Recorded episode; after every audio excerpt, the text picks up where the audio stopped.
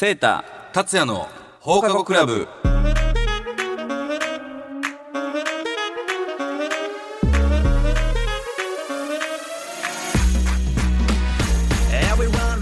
皆さんこんばんは。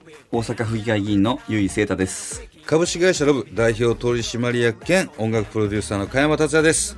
この番組は最新のニュースや世間で話題になっている問題を取り上げて法律の専門家でもある放課後クラブ部長も交えそれぞれの立場から読み解いていこうという番組なんですがはいということで、えー第7回目ということでございますが、最近どうですか最近ですかちょうどねこのオンエア日がねあの11月。16日で、まあうちのアーティストのねウィズダムっていうグループのりょうくんっていう子がねりょうくんはい。誕生日で。おおめでとうございます。あなんかあれですねイベントやるんですか？ーなんか誕生日の時はいつも、まあはあのアーティストのバースデーライブはやるんですけど、はいはいはいはい。あの僕誕生日の時にいつもねあのご祝儀を渡すんですあらまた昭和な。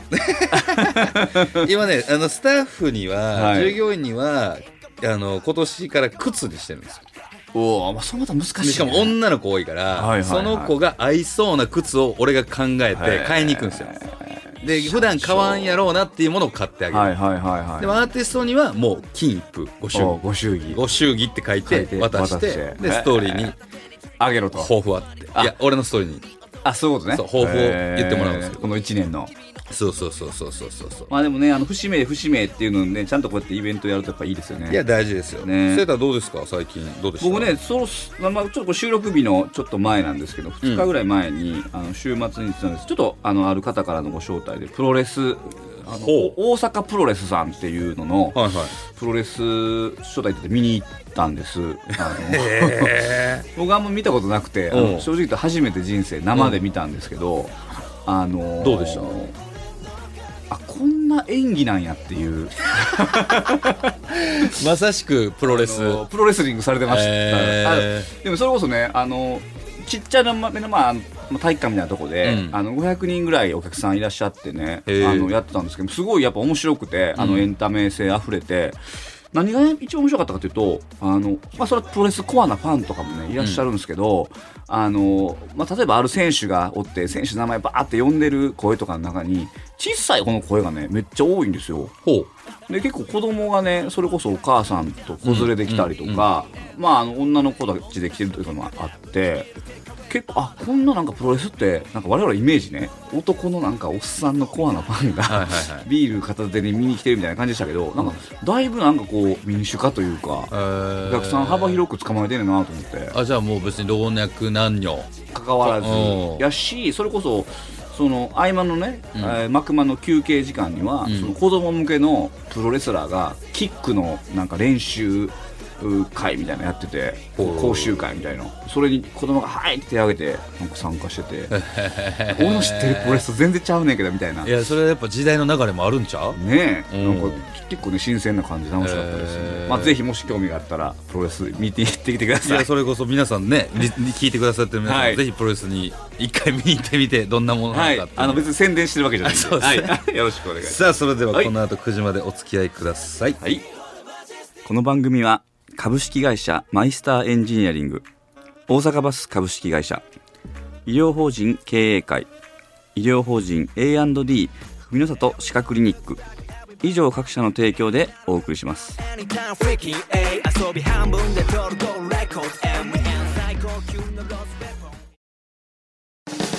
マイスターエンジニアリングで未経験からプロフェッショナルへ。技術で社会を支えるマイスターエンジニアリング。マイスターエンジニアリングで一緒に働いてみませんか？詳しくはマイスターエンジニアリングで検索。秋真っ盛り。行楽シーズンのお出かけには大阪バスのニュースター号。大阪から東京名古屋京都博多など各種路線をお得に提供。詳しくは大阪バスで検索。バスで各地がもっと身近に大阪バス。医療法人経営会は地域の皆様の介護の受け皿として貢献できるように和歌山大阪エリアで13の介護施設介護サービスを展開中。人に優しく関わる人すべての質の向上を目指します。詳しくは経営会で検索。文の里歯科クリニックでは健康な口元へ導き人生を楽しめるように応援することを目的に歯科医療を提供しています。下鉄谷町線文の里3番出口徒歩5分。詳しくは文の里歯科クリニックで検索。さあ今夜のお題は投資。はい。投資について話してみましょうということなかなかあれやね渋いテーマというか、はい。真面目な感じというか。今日はそうですね。はい。清太くんサイドのあそういうことですね。テーマに寄せたはい。はい話なのかなと思うんですが、そもそも投資とは？難しいね、うん。あのまあいいいろんな目線あると思うけどもまあ、やっぱこの番組的にはやっぱりあの、まあ、それこそねあのみ皆さんもどうかっていうのはあありますし、まあ、あと若い子なんかもそうやけども、うん。お給料もらった後どうしてますいう感じやね、貯金してます？皆さん。どう？周りの人とか若いスタッフとかも含めて。いやーどうなんやろう。あんまり多分俺うんはしてるという声はあまり聞いたことがないかも。あそうですうかん。まあ多分ね今それこそまあ全国的にはね、そのまあいわゆる貯蓄率って言うんですけど、はいはい。まあ給料のうちどれぐらいを貯金したかっていうのはうん。めっちゃ下がってて、うん。まあなるべくみんなやっぱ使っ使っちゃうというかそうだね。昔日本人は結構ねコツコツ貯めるっていう、うん。習風風習が多かったんですけど、まあ、だんだん下がってきててでやっぱ貯金はやっぱ結構まあ今少ないんですよ。うん。多分20代で平均で多分平均でか中央値っていうんだけどあの全員の中で真ん中の人がどれぐらいはいはい。貯金した、多分つあのトータルの貯金額が今9万円やったかな。えー、え結構1ヶ月で？1ヶ月じゃない1ヶ月じゃない。もうあのいわゆる貯めてる貯金額ってこと？みたいな感じみたいで。ってことはもう逆に、それってさ、まあ、9万円貯金ありますっていうこの人人は、まあ、いないと仮定してさ、うんまあ、100万貯めてます、200万貯めてますと人はいる中で、ゼロの人がいっぱいおるんじゃん。あ、そうだから中央値ってことやんなそうやね。あの、平気、そういうことやんな。1番100人おった時の50番目の子がそうやんな9万円なだけやねんか。んからもう多分めっちゃか、ね、めっちゃ貯めてる人もいれば、うん多分ほぼゼロみたいな人もたくさんいってて、ことやんな。そう、結構だから、みんなが平均じゃあ、なんか50万貯めてますとかじゃなくて、これってさ、ねでもこう、性格とかも、要は、なんていうの、もらってる金額も、じゃあ例えば同じ金額でも A, A 君と B 君の性格によってはさ、うん。どんだけもらってようが、どんだけもらってなかろうが、うん1万円の貯金する子はせするやん。いや、そうわかる。絶対毎月、まず貯金から支払う人もいそうそうそう。うちのアーティストで。でもおるもんな。あ、そう。あ、おるいるんや、アーティストでも。うんそうそうそう。だからまあ、で、まあ、ちょっと話戻すと、その投資っていうのはどっちかというと、うん。まあ、その、なんやろ、まあ、貯金してても、はい。まあ、昨今の、まあ、物価上がっていくとかね、円安とかすで、ごいよね。そう、あの、まあ、1万円やったら1万円の価値が、うん。例えば1ドル100円と150円やったらね、まあ、ざっくり言うと3分の2に減ったりとか、うん。あの、物価が10%上がったら10%下がるみたいな感じで、うんうんうん。あの、現金で置いとくと、やっぱお金って増えていかない。はいはい。し、まあ、それこそ今や、日本はやっぱ金利もまだまだ0%に近い。低い低い。借りる方からしたら嬉しいねんけど、あの、預ける方からしたらやっぱしんどいから、うん。じゃあこのお金、えーね、その老後に向けてとか、まあ、あの、いろんなね、例えば結婚資金とか、はいはい。あの、車買いたい。なんでもいいけど、お金を貯める際の、まあ、方法として、うん。まあ、少しでもこの貯金よりも増やすために、やるのが投資っていう、はいはいはいはいはい。そういう感じで捉えてもらった方がいうん、なるほどい。かなと。まあ、この投資という部分だけで言ったらさ、はい。例えばお金だけじゃないものもあるくない？というと、例えば、なんやろう。まあ、例えば、ある種、うちで言ったらプロダクション業務やから、はいアーティストを、えっ、と、ね、もっともっとどんどんどんどん、たくさんの人に知ってもらうために、投資をするこあそういうと。ことね。っていう、はいはいはいはいなんかお金じゃないにしても、やっぱりそこに対しては、絶対にさ、何かしらのこの、なんていうの？リリターン、リスクとリターンというかさ、そうね。はいはい、はい。っていうものは、投資は絶対に備わるもんなんですか？あのね、そういう意味です。あの、世の中のまあ全ての行為は、まあ、投資はいはいだよね。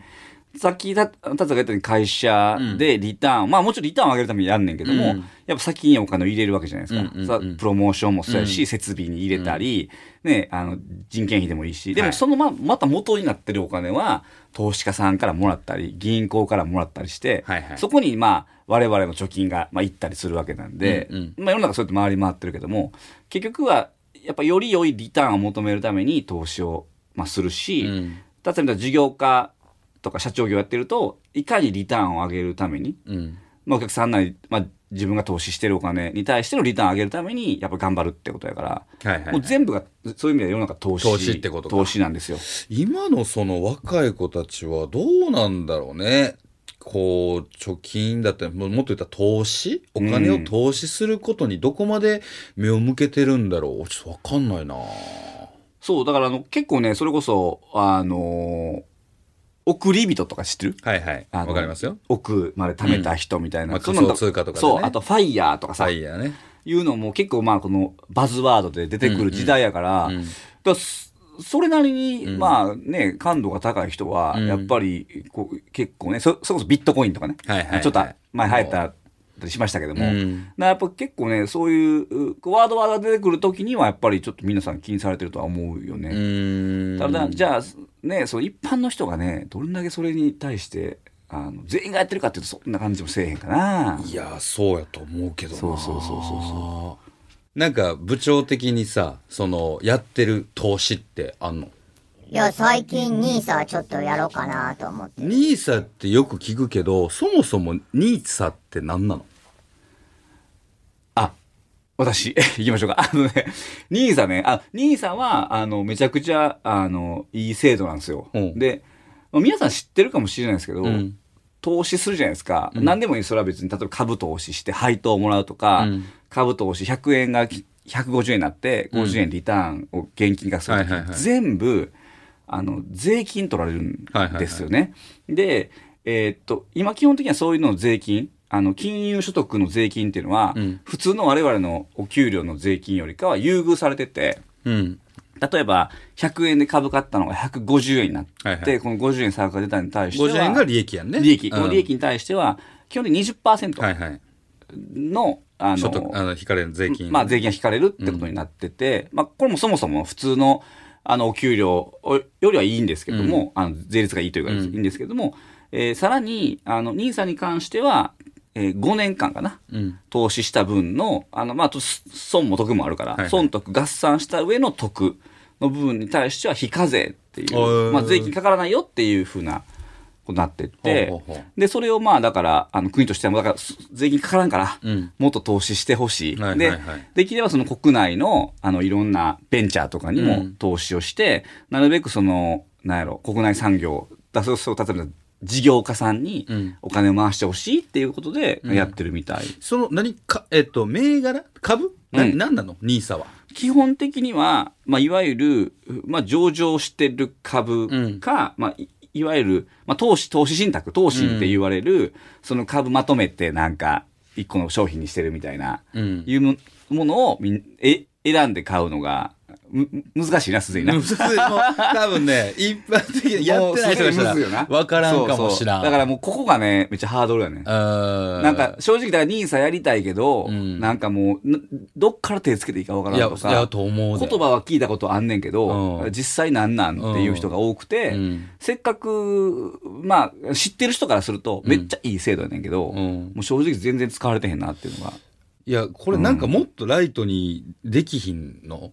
かなっていうのは。まあ、ちょっと、この話まだ多分続くんで、はいちょっと一旦ここで、はい。一曲、あの、聴いていただきましょう。UFO で、 Beautiful。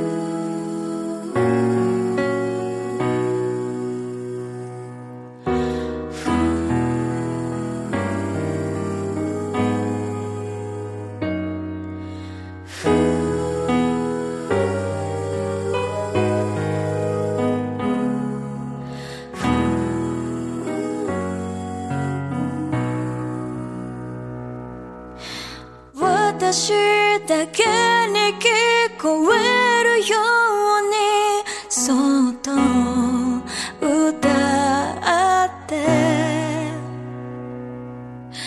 涙で前が見えない日も隣で笑って。空っぽの心しい風心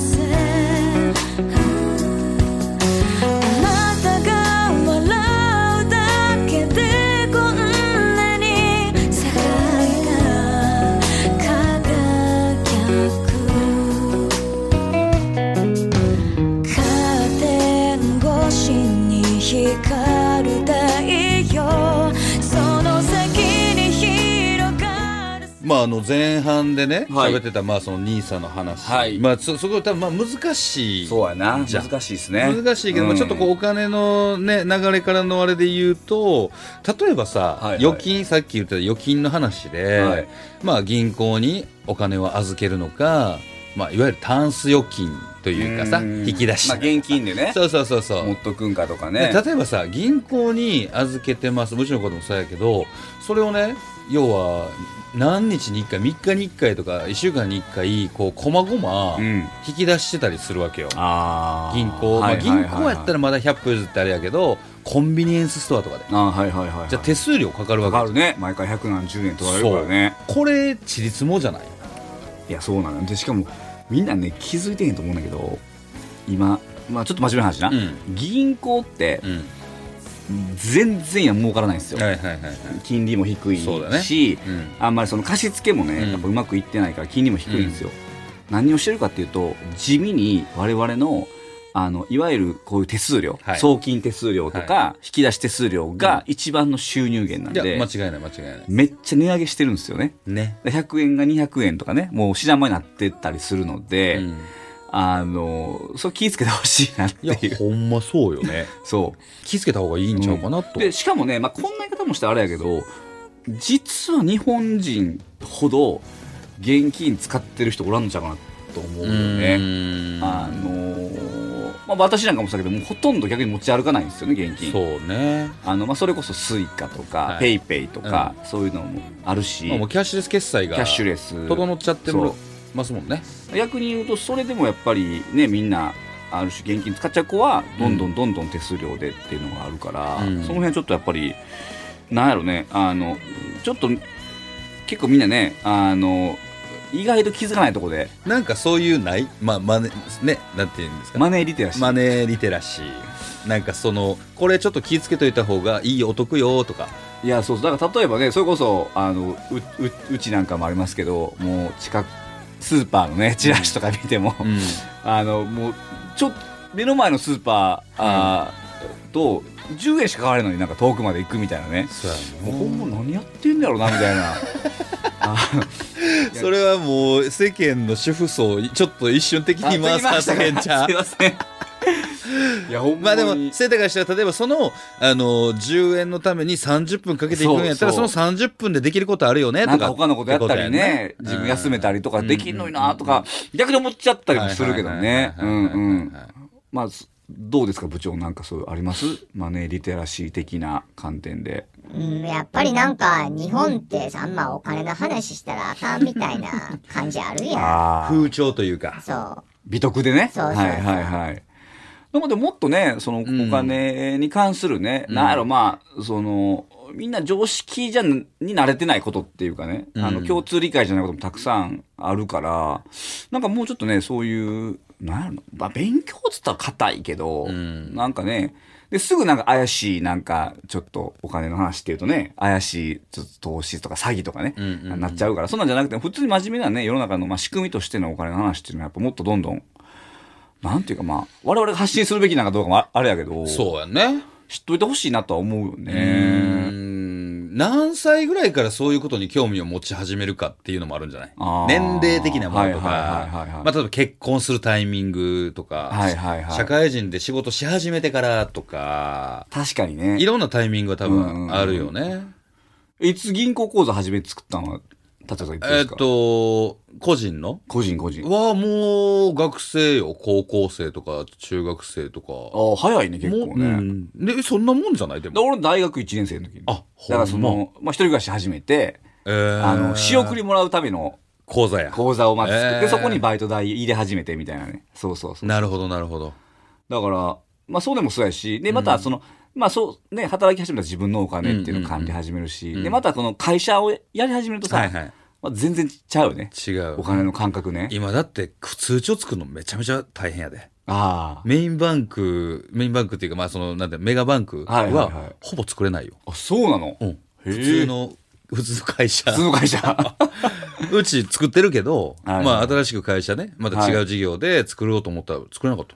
へえ。まあ、作れなかったっていうか、作れないっていうのを、もう、事前にもうそうそういう話もあるからもう花から言ってない。ああ、まあ確かにね、ちょっとこの間の放送でも言ったけどね、あの外国人の方も銀行口座作れないからそ、口座の売買が流行ってるとかね、裏売買とかもあるし、やっぱ厳しいね今ね。い。や、そうなんですよ。そう、でも結構やっぱその、やっぱ授業の、は授業でね、さっきも投資の話もあるし、なんか結構、たちゃんのとことかどんな感じで、今。いや、まあ、俺、正直、個人ではいやってることはいろいろあるのね。はい資産運用。まあまあ、その細かくはああそういうことねれだけど、はいでもそれも全部会社にぶち込んでますよ。俺はもう正直。ロブに？ロブに、ロブに全部入れてる。まあだからある種それは投資なんかな？と思います。あの、うんまあ、こんなこと言うとあれやけど、あの、まあ、す冒頭も言ったけど、投資はやっぱどんだけね、あのまあ、いろんな形でリターン、うんうん。まあ、成長もそうやし、アーティストのね、活躍もそうやし、リターンをまあ生むために投資ってやるんで、うん。まあ、達也の中で、世の中のどの投資、例えばうんわからん、その、株買うよりも、はい何するよりも、土地買うよりも、このやっぱ、アーティスト会社が成長するって思ってるんやったら、そうだね。まあ、それがええんちゃう？だからそのリターンが、うんマネーじゃないかもしれないね。マネーは後からついてくるものとしたはいはいはいはいはい時に、そうじゃないものを、うんうんもう得たいから、うん。だからもうほんま、オールベットしてる。オールインしてんのオールインしてますよ。なんていうの、立場で言ったら会社から見たら、役員借り入れなのか。役員借り入れ。ってことやね。うんまあだから、まあ変な言い方だけど、もうお給料でもらったお金もそのまま返してるみたいな感じだもんね。まあ、そこはね、生活があるんで、お給料の部分はあれですけども、でもその資産運用で形成したものはもう全部会社に入れてうまんうん。いやまあでもそれぐらいす。じゃやっぱりね。ないとやっぱね、無理ですよ。逆に言うとまあもう、これね、あの、聞いていただいたリスナーの方もあるけど、もう社長の鏡ですよね。いやーありがとそうこございます。まで会社に対して、んあの、まあ、カタカナとコミットメントをしてるってまあ、こと家族なんでね。ある種、うんあの、実際家族、あの、いろいろね、ありまして、あの、はい独り身ですから、私は。ある種家族なんで。会社家族と会社家いうことでね族ですから。まあ、だからそれぐらいやっぱり、まあ、ある意味での投資をね、うんあの、してるっていうことはいいなとは思います、本う当に。ん。まあでも、経営者ってそんなもんじゃない？まあ、正直、あの、私もね、あの、事業家じゃないですか。事業やってますけども、やっぱり、り、あの、それはよ世の中のありとあらゆるものよりも、うん自分がやってることが世の中のためになるから、うんまあ変だけど自分の時間もね、うん投資なんで、そう自分の時間も、やっぱお金も、やっぱ情熱もかけていくっていうことで、まあ深い議員も含めてやらせていただいてるんで、そうだよね。うん。そうだからまあぜひね、その、やっぱ我々としては信じる自分の道をね、うん。あの、しっかり、こうなんていうか、花開かせたいっていう。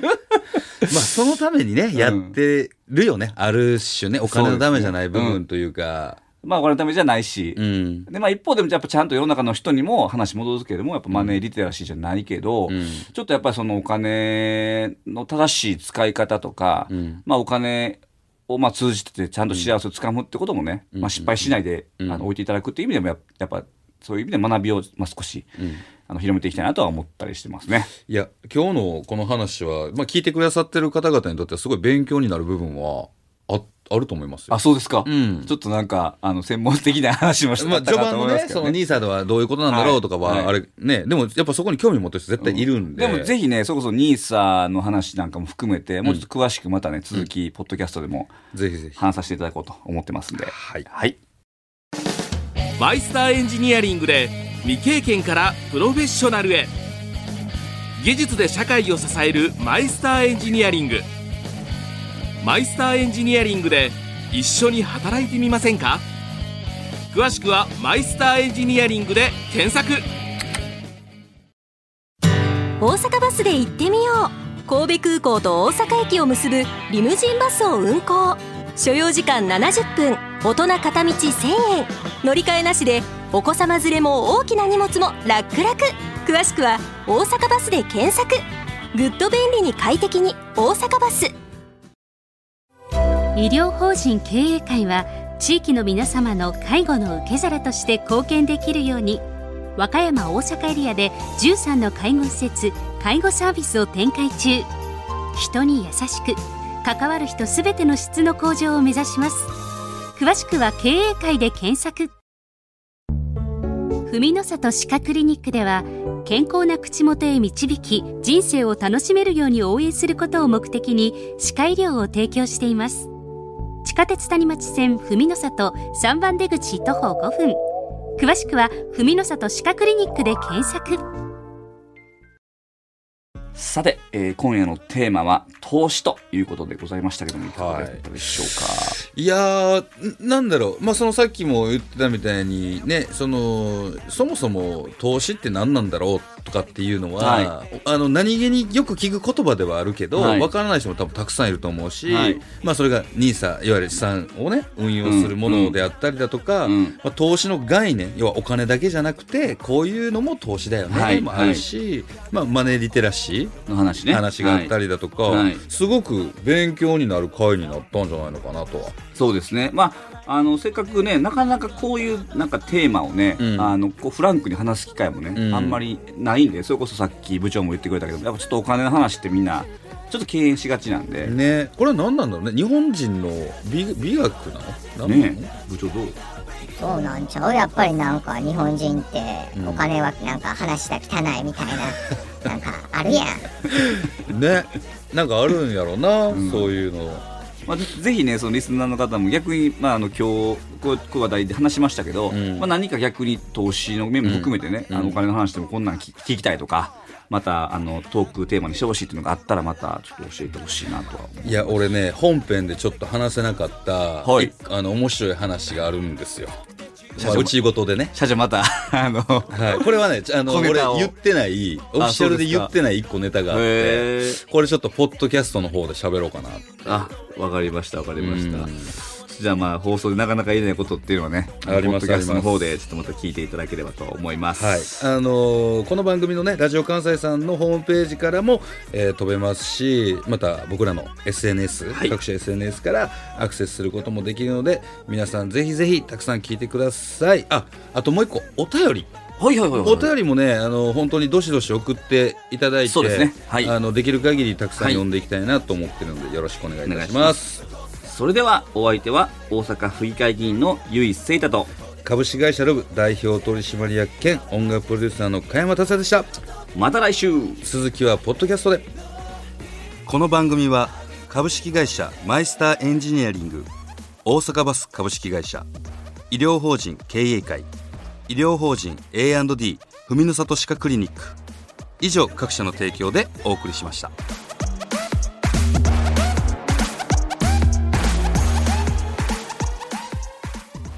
さあポッドキャストです。はい。なんかちょっとさっき本編の方でなんか話し足りないことがあるとかおっしゃってました。今日は投資の話でしたっけね？今日は投資の話、はい。お金にまつおわる金にまつわる話ね、話でしたけども。あのね、はい。まあこれ11月でしょ？なのでうち今会社やって8期目なんですけど。ああの決算ですか？決算が11月末なんですおおよはいはいはいはいはいえっとね2回 M&A の話来たんですよ。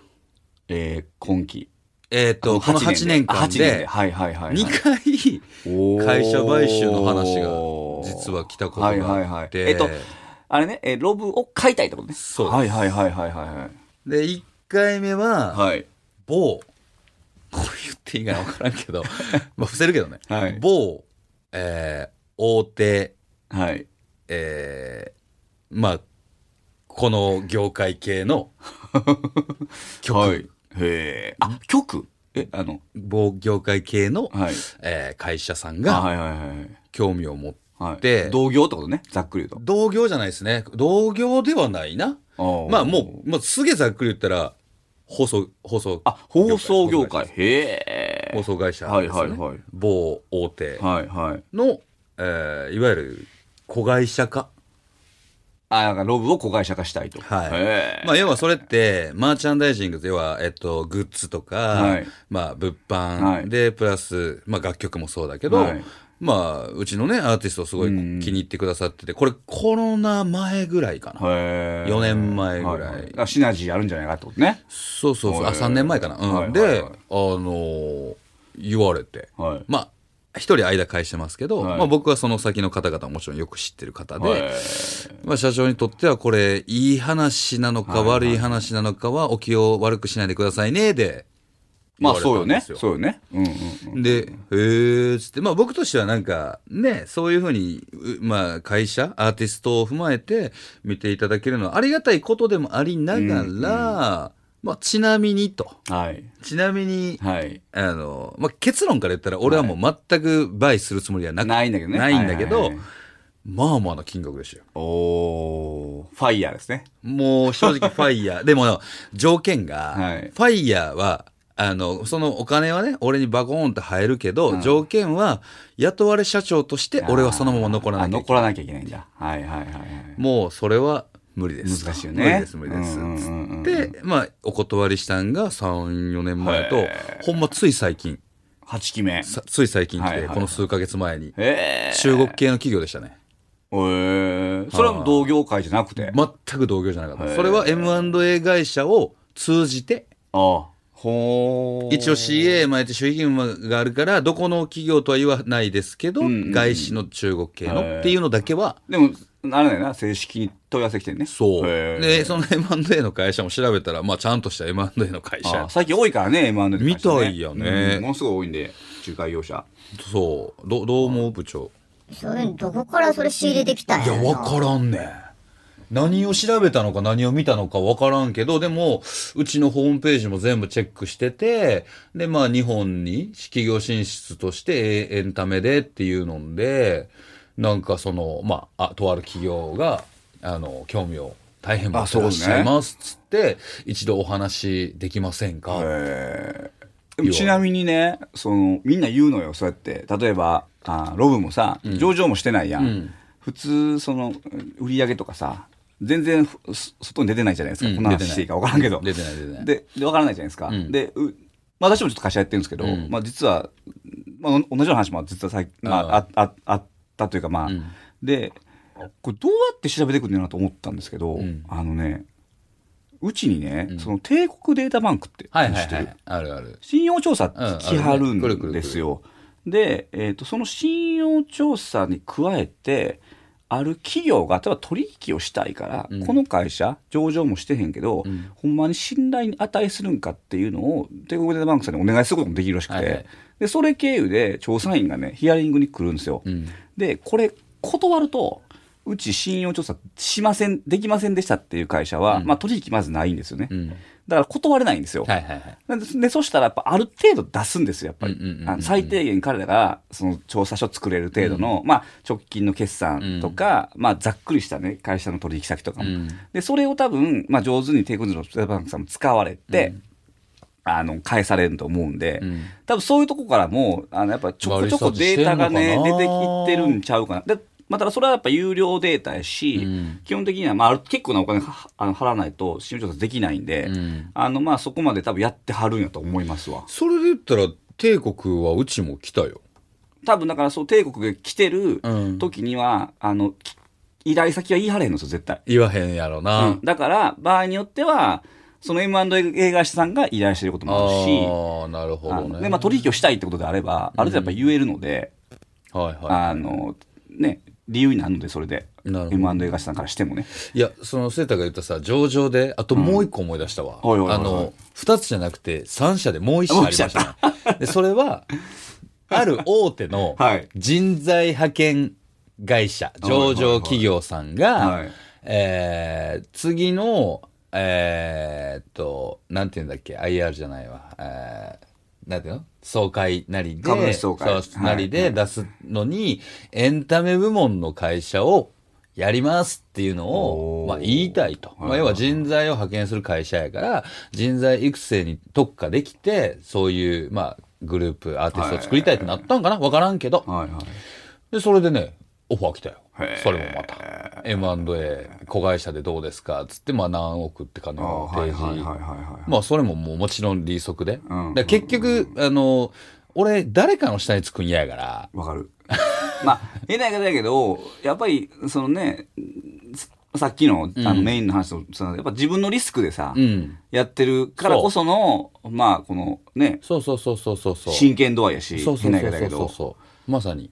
だ結構ね、あの、おまあ、一般的にね、一般論として、その M&A した後にね、うん雇われ社長残るケースって、あるよねあるんすけど、うん。大体うまくいかないです。いかないようねん。。まあ、本人も情熱失うし、うんやっぱり、その、まあ、変だけど、親会社からいろんな注文も、うんやっぱ入るじゃないですか。うんまあ、彼らも勝ったから、そうだねの成果出さなきゃいけないし、うん彼らの都合があるあるからね。なかなかその、なんか、時系列も合わないし、うん時間軸も。でなって、まあ、大体やっぱやめていきはるよね。そうだよね。だからそれはちょっと無理やなうん。そと思って。う、思いますわ。どう部長なんか。うんそれはそうやと思うよ。いろいろやっぱりね、あのー難しいところはあると思うしね。うんやっぱ情熱がなくなるっていうのは一番あると思う。そうそうね。うん。自分の判断で右か左かでやってきてて、いきなりなんかね、お金だけ5億10億もらって、うん雇われ社長で言われたことはいはいって、無理やん、絶対。まあ、あの、ちょっともう気持ちを聞いかないとね。うんそこでまたサラリーマン的なサラリーマン社長やからね。そうなるとね。なれるかってことやからね。うんうん。いや、俺は無理やなと思って。また、その、ね、やっぱこの、なんやろな、世間様が、まあ、オファー来るとはさ、評価をしてくれてるってことやから。まあまあまあ、ありがたいこれはすごい。いね、あの、励みにしていいといいと思うし、なんていうか、自信を持つべきだと思うけどな。だからこれね、唯一の葛藤が、じゃあ例えば、あの、俺が雇われ社長になったら、これほんまポッドキャストやから本音喋るけど、雇われ社長になって、アーティストに100億円投資ししますよとか、広告はいはいはい。しますよって言われたら、やるべきなんかなとか、そこまでの葛藤まで出てくるわけよ。そうねはい。だからね、これね、結構、もう一個の M&A のケースってよくあるのが、まあ、持ってる資産、うん例えばそのブランド力とか技術とか、まあアーティストでもいいけど、わ、めちゃくちゃいいねんけど、ん経営があかん。うんうんうん社長があかん,、んだから資産を買うけども、もう社長は変えたいと。はいはいはいはい。ももっとちゃんとした人連れてきます。はいこのケースもあるんですよ。なるほどね。うん。で、これ、これだともう逆に言うと、まあ社長失格ってことやから。あの、だからそういう意味では、あの、社長がいいってことは、あの、ある種働いてほしいって言ってるってことは、ん。達也社長にも多分、おまあ価値があるっていうことな。んかもしれない。あの、結構シビアなとこは、そううん。ああの、本当に。切るんだ。あの、あなたが退場することが条件ですっていうことで、あーあの、MA 支払うとこもある、あるので、えー、面白いな、M&A で一本喋れたな、多分な。また、ちょっと別の機まあ別会でやりましょうか。ね。ちょっとめっちゃ喋ってるからまあすいません、ちょっと多く喋りましたが。はい。